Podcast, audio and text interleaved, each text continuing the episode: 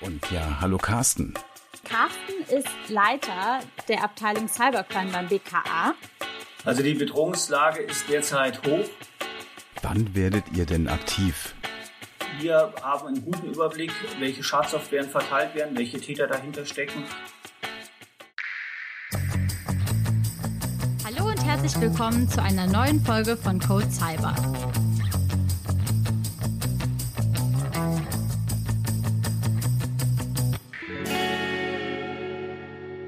Mein Name ist Alina Gerhards und ich betreue die Kommunikationsaktivitäten im Bereich Cybersecurity für PwC Deutschland und moderiere neben meinem Kollegen Dennis Pagel diesen Podcast. Und ich darf heute nicht nur einen, sondern zwei Gäste begrüßen.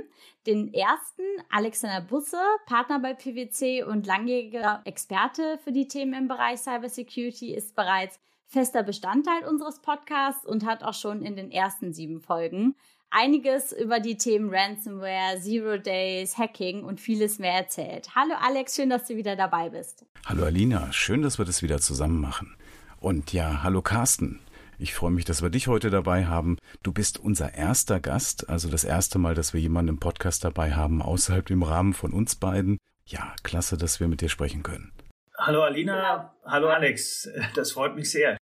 Carsten ist Leiter der Abteilung Cybercrime beim BKA. Und das hört sich für mich sehr spannend an. Und daher direkt die Frage, Carsten, wie bist du dazu gekommen?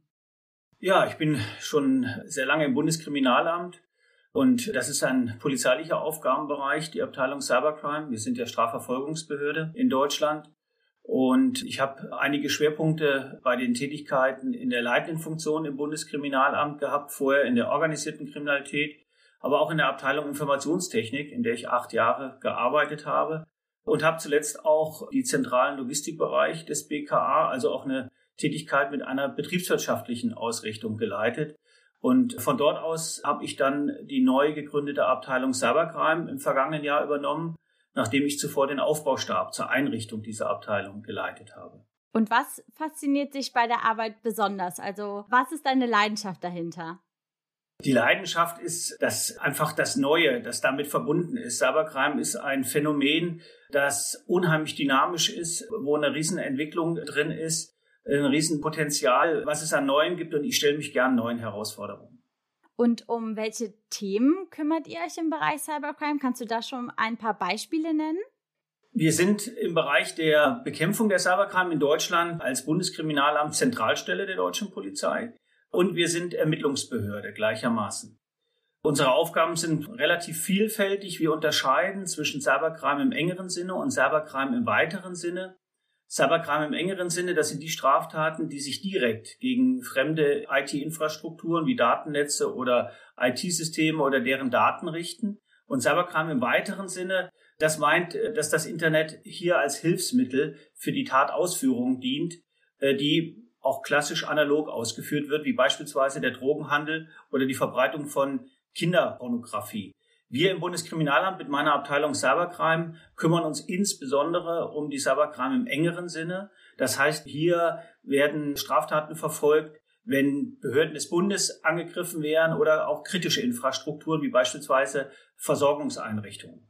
Dazu zählen dann DDoS-Attacken oder auch Angriffe mit Ransomware auf Wirtschaftsunternehmen. Carsten, was würdest du denn sagen, wie gefährdet sind eigentlich deutsche Unternehmen, Opfer einer Ransomware-Attacke zu werden? Also die Bedrohungslage ist derzeit hoch.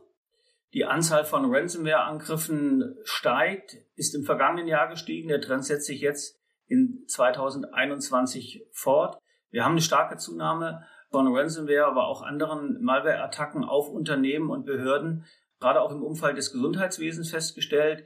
Die Covid-Pandemie ist hier sicherlich ein Beschleuniger gewesen, hat sehr viele Tatmöglichkeiten für die Cyberkriminellen geschaffen. Und Ransomware ist nach unserer Einschätzung im Augenblick eine sehr, sehr starke Bedrohung für die Unternehmen und für öffentliche Einrichtungen. Sie stellt für ein Unternehmen in dem Augenblick, wo das Unternehmen sich diesen Schadcode in die Systeme laden lässt, eine existenzielle Gefahr dar mit einem sehr großen Schadenspotenzial. Häufig ist in so einem Augenblick auch fast die Existenz des Unternehmens bedroht, wenn sie keinen Zugriff auf ihre Systeme mehr haben. Also so etwas, wo auf eBay vielleicht jemand einen anderen betrügt, ist dann wahrscheinlich nichts, wo das BKA ermittelt. Das muss dann schon ein größerer Rahmen sein, also eine Bande, die da zum Beispiel vorgeht.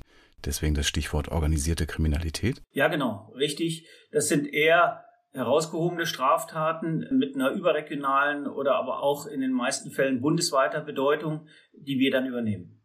Wann werdet ihr denn aktiv? Nach einer Anzeige von einem Unternehmen oder auch wenn irgendwo eine Zeitungsmeldung zum Beispiel ist, dass ein Reporter sagt, da ist ein Unternehmen angegriffen worden oder habt ihr dann sozusagen kein Mandat dort zu ermitteln?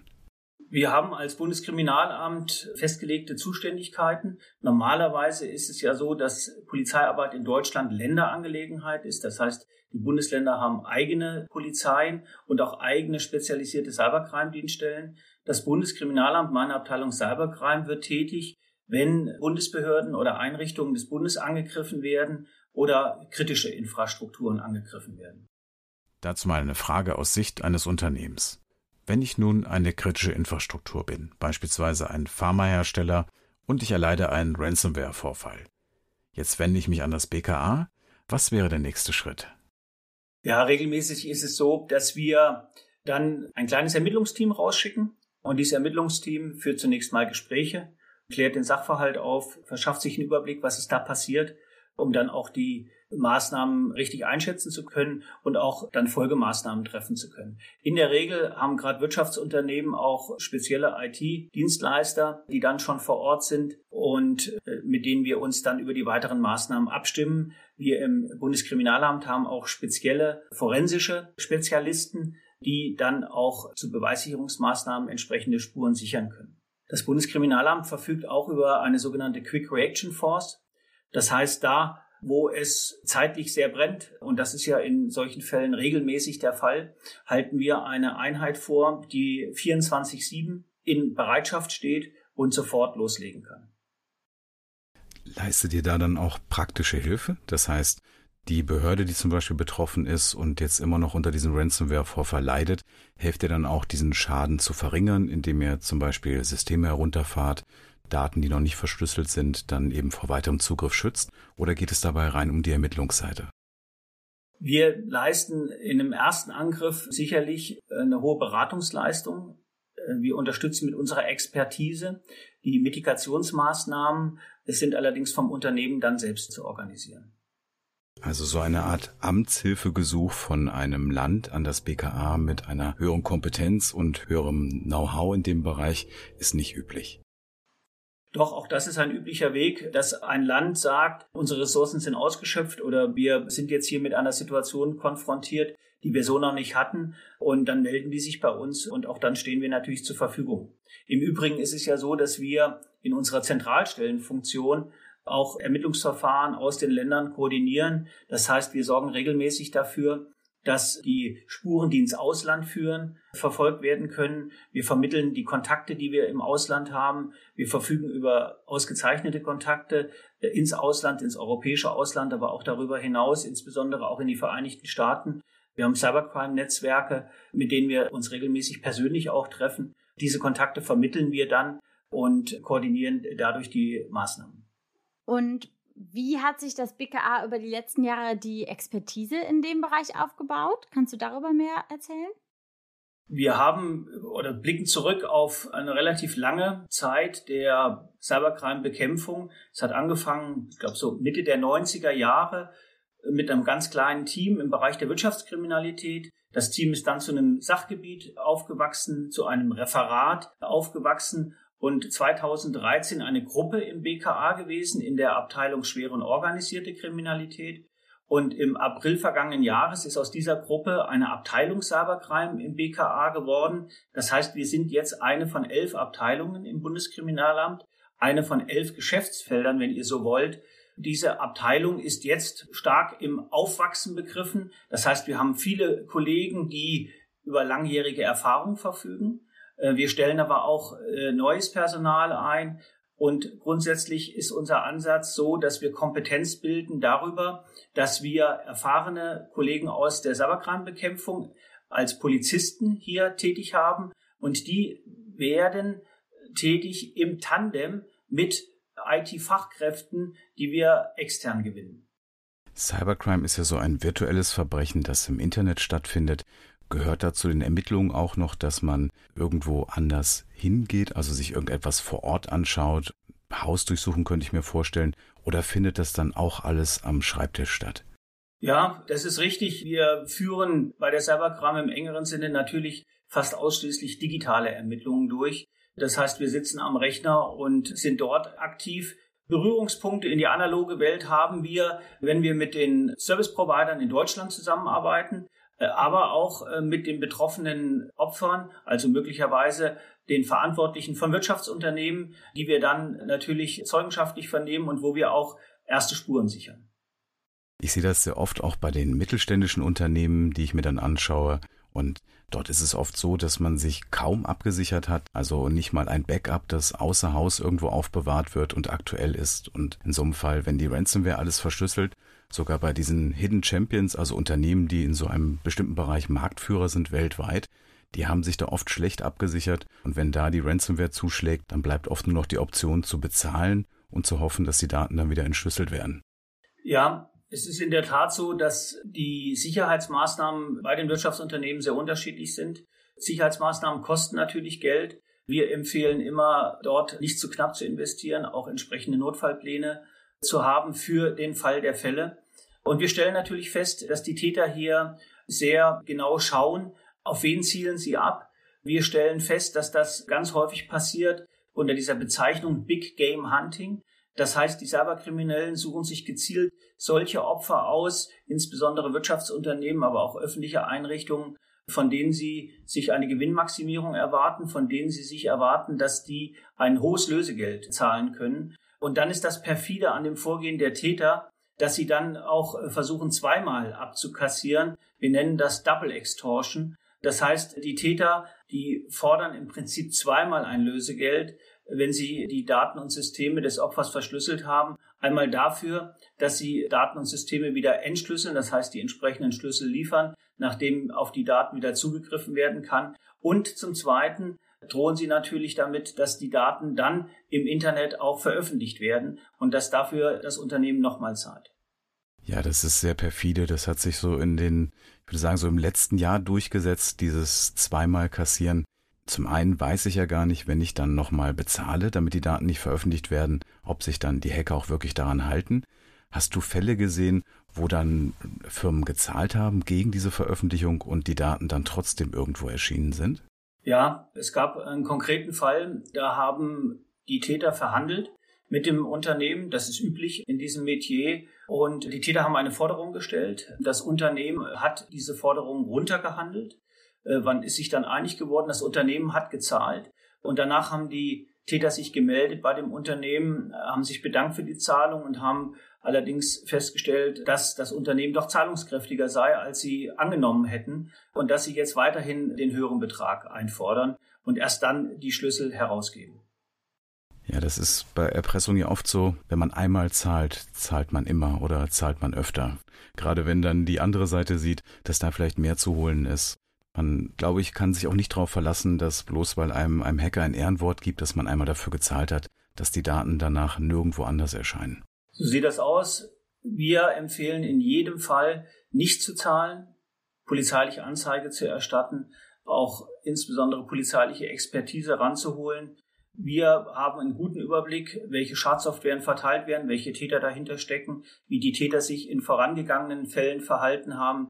Hier können wir gute Expertise geben. Und es ist auch wirklich so, wenn ein Unternehmen zahlt, muss es ihm klar sein, dass es in Cybercrime investiert. Denn die Täter werden dadurch besser, professioneller und sie wissen ja, äh, dass äh, das Unternehmen zahlt und sie werden wiederkommen und Sicherheitslücken gibt es jeden Tag. Äh, insofern raten wir auf jeden Fall davon ab, Lösegeld zu zahlen. Du hast gesagt, die Hacker werden besser. Das ist nämlich eine Frage, die ich mir stelle. Ist durch die Corona-Pandemie einfach nur die Angriffsfläche der Unternehmen größer geworden durch Homeoffice und so weiter? Oder ist es wirklich so, dass sich die Hacker einfach verbessern in dem, was sie tun? Es ist beides der Fall, Alina. Es ist auf der einen Seite natürlich so, dass diese zunehmende Digitalisierung die wir erfahren haben im Rahmen der Pandemie, dazu geführt hat, dass die Täter einfach mehr Angriffsflächen bekommen haben. Aber auf der anderen Seite ist es ein Trend, der in den letzten Jahren beobachtet werden konnte, dass die Täter sich zunehmend professionalisieren, dass sie sich auch hinsichtlich ihrer Angriffe weiterentwickelt haben. Wir haben da, beobachten da so ein kriminelles Ökosystem, das wir Crime as a Service nennen, das sich vor unser aller Augen im Clearnet größtenteils abspielt und wo die Täter sehr, sehr stark arbeitsteilig zusammenarbeiten. Wir haben dort neun Säulen, wenn du so willst, neun Geschäftsfelder erkannt, in dem die Täter wechselseitig Service von anderen Tätern in Anspruch nehmen. Da gibt es äh, Täter oder Tätergruppierungen, die sich spezialisiert haben, darauf Malware zu coden und diese Malware dann an andere zu verkaufen. Diese Malware kann von spezialisierten Tätern wiederum so verfremdet werden, dass sie von den gängigen Antivirenherstellern nicht erkannt wird. Und es gibt sogar Dienste, wo jemand anbietet, diesen Schadcode mal äh, gegen alle Produkte der Antivirenhersteller laufen zu lassen und dann so ein Siegel abgibt, das Ding ist proof, das kannst du einsetzen, wird nicht erkannt. Äh, und äh, dafür kassieren äh, die äh, Täter jeweils Geld, beziehungsweise die Bezahlung erfolgt nach einem sogenannten Affiliate-System. Äh, das heißt, ein erfolgreicher Einsatz. Davon profitieren denn all die, die äh, dazu beigetragen haben mit ihren Serviceleistungen. Du hast eben gesagt, das findet im ClearNet statt. Das heißt, das wäre jetzt für mich als normale, normale Bürgerin auch einfach einsehbar, wie sich dort die Gruppen so organisieren? Ja, es wird dir wahrscheinlich nicht auf den ersten Blick auffallen, aber wenn du ein bisschen äh, recherchierst und dich damit beschäftigst, dann wirst du sehen, dass sich da spezielle Arbeitsbereiche herausgebildet haben, die ihre ganz speziellen Dienste anbieten dort. Ja, viele Menschen denken ja, das findet alles im sogenannten Darknet statt, aber wenn ich natürlich geschlossene Foren habe, irgendwo im Clearnet, dann ist das ja genauso für die meisten unsichtbar. Und wenn die Täter da drin sich einig sind oder auch über anonyme Zugänge selber in diesen Foren gehen, sind sie da auch relativ sicher. Genau. Die Täter kennen sich auch ganz häufig nicht persönlich, müssen sie auch nicht. Man ist dort mit bestimmten Nicknames unterwegs auf diesem Markt. Äh, die Nicknames gelten für eine gewisse Qualität, weil man schon seit einer Zeit diesen Service anbietet. Es wird auch, findet auch ein Rating dieser Services statt, so wie auf Amazon oder anderen bekannten Plattformen, auch wo wir ganz legale Ware kaufen. So ist es auch in diesen illegalen Marktbereichen, dass hier geratet wird, ob jemand einen guten Service gegeben hat oder nicht. Und insofern hat sich das als sehr professionell herausgestellt. Damit diese Folge nicht zu lang wird und unsere Zuhörerinnen und Zuhörer weiterhin unsere Folgen zwischendurch hören können, würde ich vorschlagen, wir machen jetzt an dieser Stelle einen Cut und dann folgt Teil 2 in den nächsten Wochen. Daher an dieser Stelle erstmal ein herzliches Dankeschön an Alex und unseren Special Guest Carsten Maywirt. Und in dem Sinne, stay tuned und wir hören uns in Teil 2. Tschüss und bleibt sicher.